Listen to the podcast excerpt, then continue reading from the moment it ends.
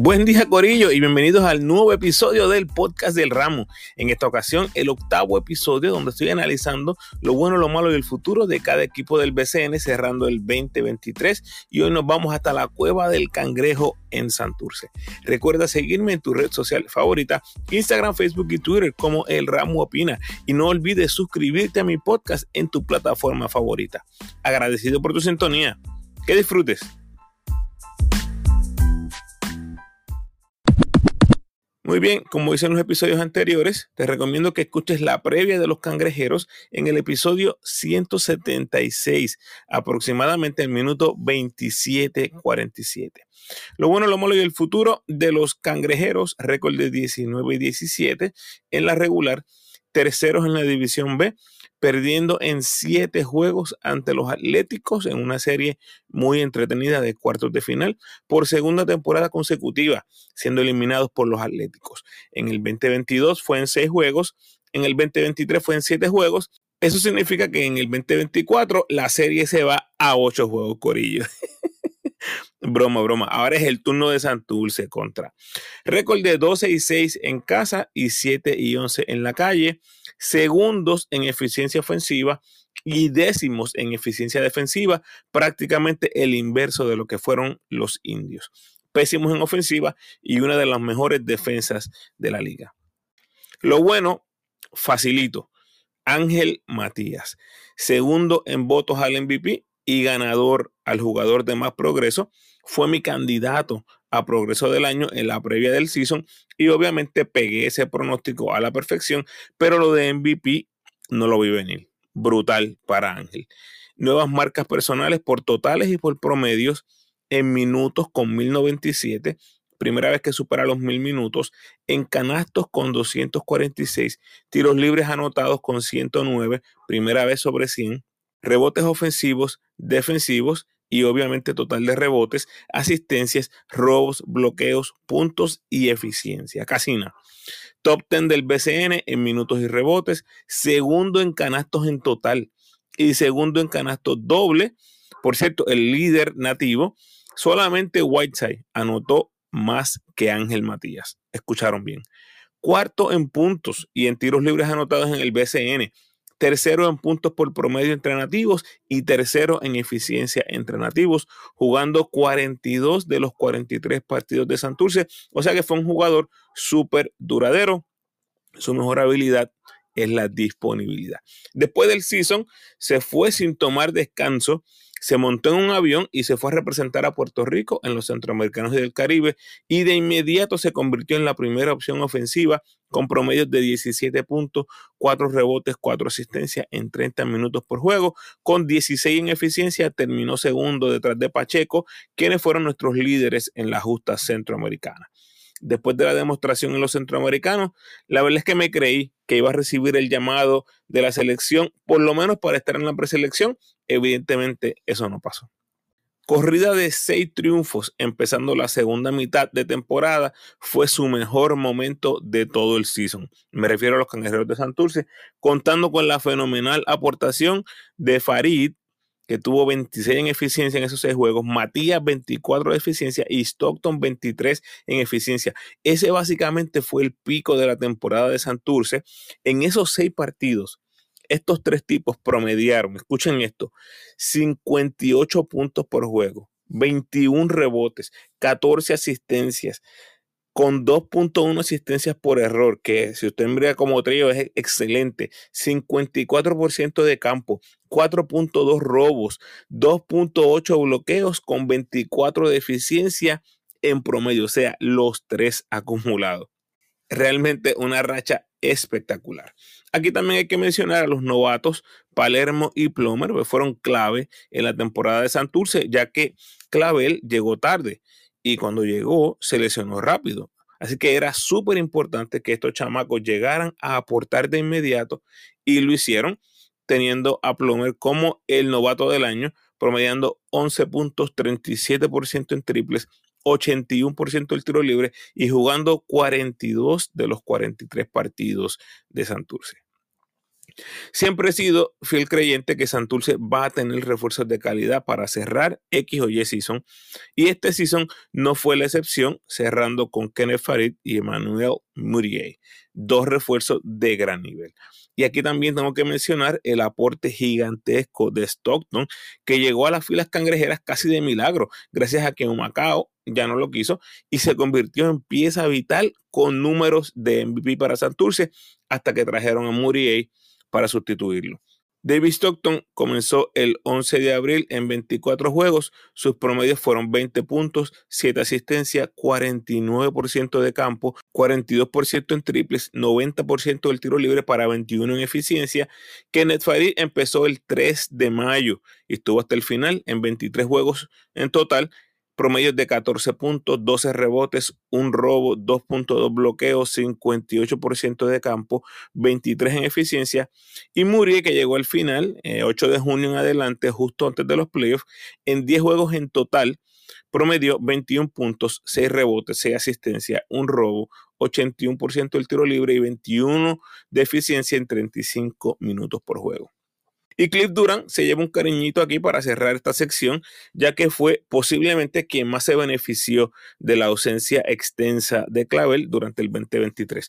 No solo fue point guard backup, esto es Durant, sino que también te dio minutos de calidad en la 2. O sea, tremenda temporada estadísticamente su mejor temporada de su carrera, que es algo impresionante, increíble, porque estamos hablando de alguien que estaba jugando su temporada número 15 en el BCN y ahí es donde nos regala la mejor temporada de su carrera.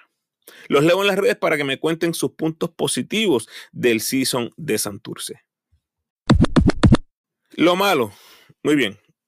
Netan Pibi dirigió del 4 al 22 de abril ni un mes duró en el BCN, Corillo, ni tres semanas. Fuera del Revolú de Guaynabo, Pibi fue el coach que menos duró en el BCN en el 2023. Aquí tengo que mencionar a Justin Reyes, nunca se puso el uniforme, yo creo que ni para una foto. Obviamente nos hubiese encantado verlo en cancha. Otra cosa negativa fue empezar con Holloway. Desde el inicio la canté. Holloway era un refuerzo carga equipo con énfasis en era. ¿ok? Yo nunca dije que el tipo era un bacalao, pero hay cierta expectativa que debe tener un refuerzo en Puerto Rico y ya Holloway yo diría que es un importado nivel 2, o sea, tier 2, eh, que resuelve en lo que. Así es como yo veo a Holloway ahora. Emi Andújar eh, desapareció en los playoffs fue la gran figura que adquirieron durante el season y precisamente fue para el cierre. Lamentablemente el tiro se le vino abajo ante San Germán, similar a lo que mencioné de los Piratas. Emi bajó su producción en 50% de lo que hizo en la regular y eso fue crucial en esa serie. Tiró de 7-0 de 3, apenas 46% del tiro libre y 42% de dos puntos en general en el global, 6 en eficiencia, muy pobre para un jugador como Emi. Jean Clavel, pues hay que mencionarlo aquí, duró apenas dos semanas con Santurce y no solo lo sufrió Santurce, lo sufrió todo Puerto Rico porque no lo tuvimos en cancha en el Mundial. Así que miren qué interesante esto, Jean Clavel, que ya tiene 30 años, lo hemos visto en el BCN solamente una temporada completa. Mucha salud para Jean, que está activo en Europa. Vamos a ver ahora eso en el futuro. Y finalmente, la defensa contra Holly Jefferson y Mason dejó mucho que desear en esa serie de cuartos de final. Esos tipos hicieron lo que les dio la gana con Santurce en esa serie. No voy a mencionar los números aquí por razones obvias. Esto es lo negativo de Santurce. Así que les cuento lo positivo de los atléticos. Les cuento de sus números cuando hablemos de los atléticos. Hasta aquí lo negativo. Los leo en las redes para que me cuenten sus puntos malos de la temporada de los cangrejeros. El futuro, pues evidentemente aquí la noticia más grande del off-season eh, la produjeron los cangrejeros, cambiando a su novato del año, Alfonso Plomer, a los capitanes, recibiendo al eléctrico veterano Walter Hodge. Clavel ya está activo en el básquet europeo, así que aquí lo único que le deseamos es mucha salud para tenerlo en Puerto Rico lo antes posible. Déjenme hablar un momento de los refuerzos y después volvemos a los nativos. Muriel y Stockton aparecen reservados por Santurce, pero obviamente esos no serán los refuerzos porque ya tienen a Walter, tienes a Cliff como armadores nativos. Así que aquí hace muchísimo más sentido pensar que un dúo como Check Diallo y Kenneth Farid será la carta de Santurce. Ahora, eso nos deja con la siguiente pregunta. ¿Qué equipo tratará de firmar a Muriel o a Stockton?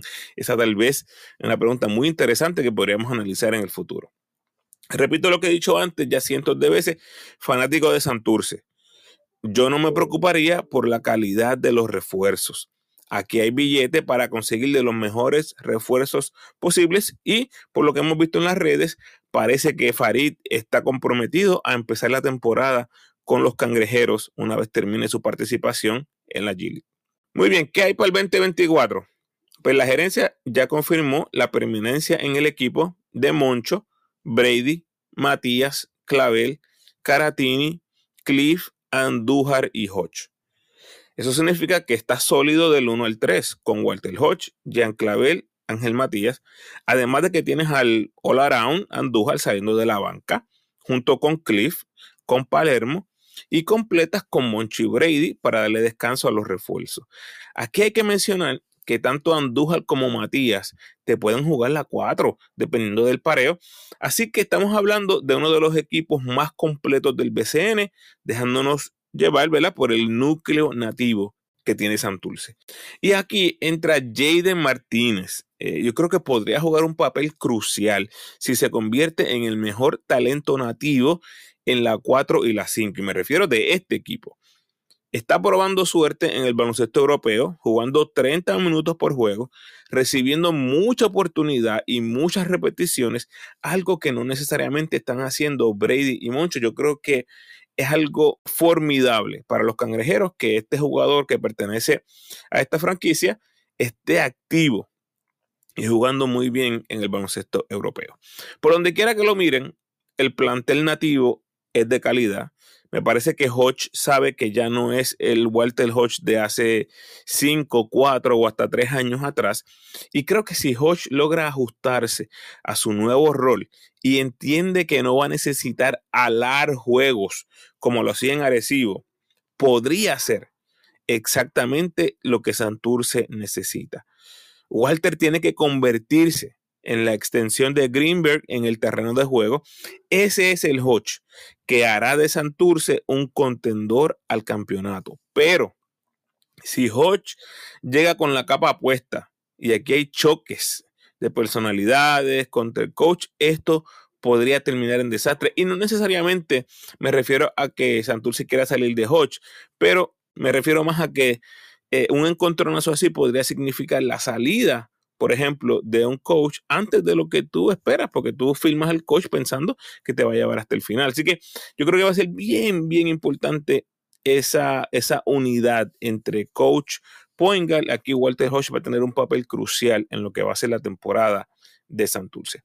En cuanto a cuando se reportan, Gian lo más probable llegue más o menos a mitad de mayo algo parecido a lo que hizo el año pasado, cogiéndose un tiempito libre después de terminado su compromiso en Europa. Y Hodge no me queda claro cuándo llega, pero no debe ser tan tarde. Por último, tienes nuevo coach, Brad Greenberg, que viene con resultados mixtos en el BCN, llevó a los Mets a la final del 2021, pero el performance del equipo fue muy decepcionante en el 2022, perdiendo los playoffs. Greenberg no estuvo activo en el BCN en el 2023 y como dato curioso dirigió Angelito en Bélgica el año pasado. ¿Qué veo en el futuro inmediato, 2024? Me encanta el núcleo nativo que tiene Santurce. Si se logra sumar Jaden Martínez, yo creo que este equipo está completo del 1 al 12 con dos excelentes refuerzos que no tengo duda que van a tener. Vamos a tener que estar hablando mucho de los cangrejeros de Santurce en el 2024. Hasta aquí nos trajo el barco Corillo. Los leo en las redes para que me cuenten cómo ven el futuro de los cangrejeros y los espero en el próximo podcast.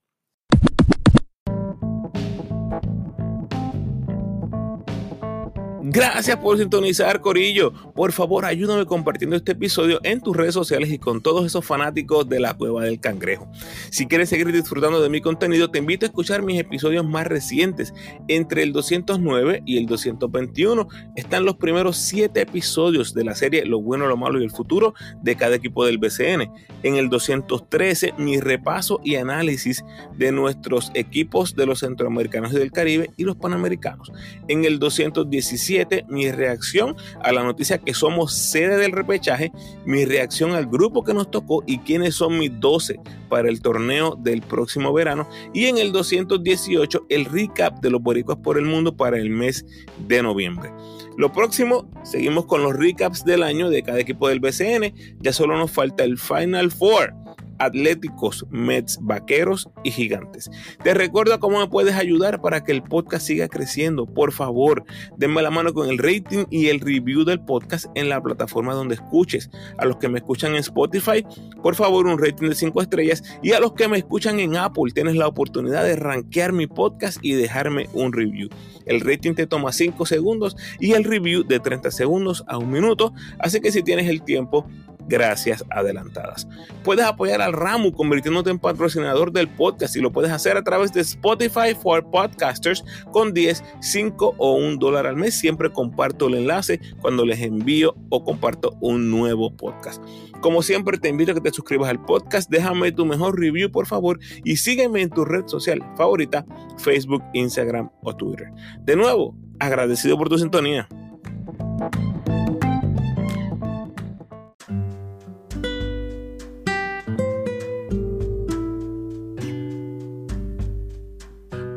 El pensamiento de hoy. Si un ciego guía a otro ciego, ambos caerán en el hoyo. Mateo 15, 14. Bendiciones.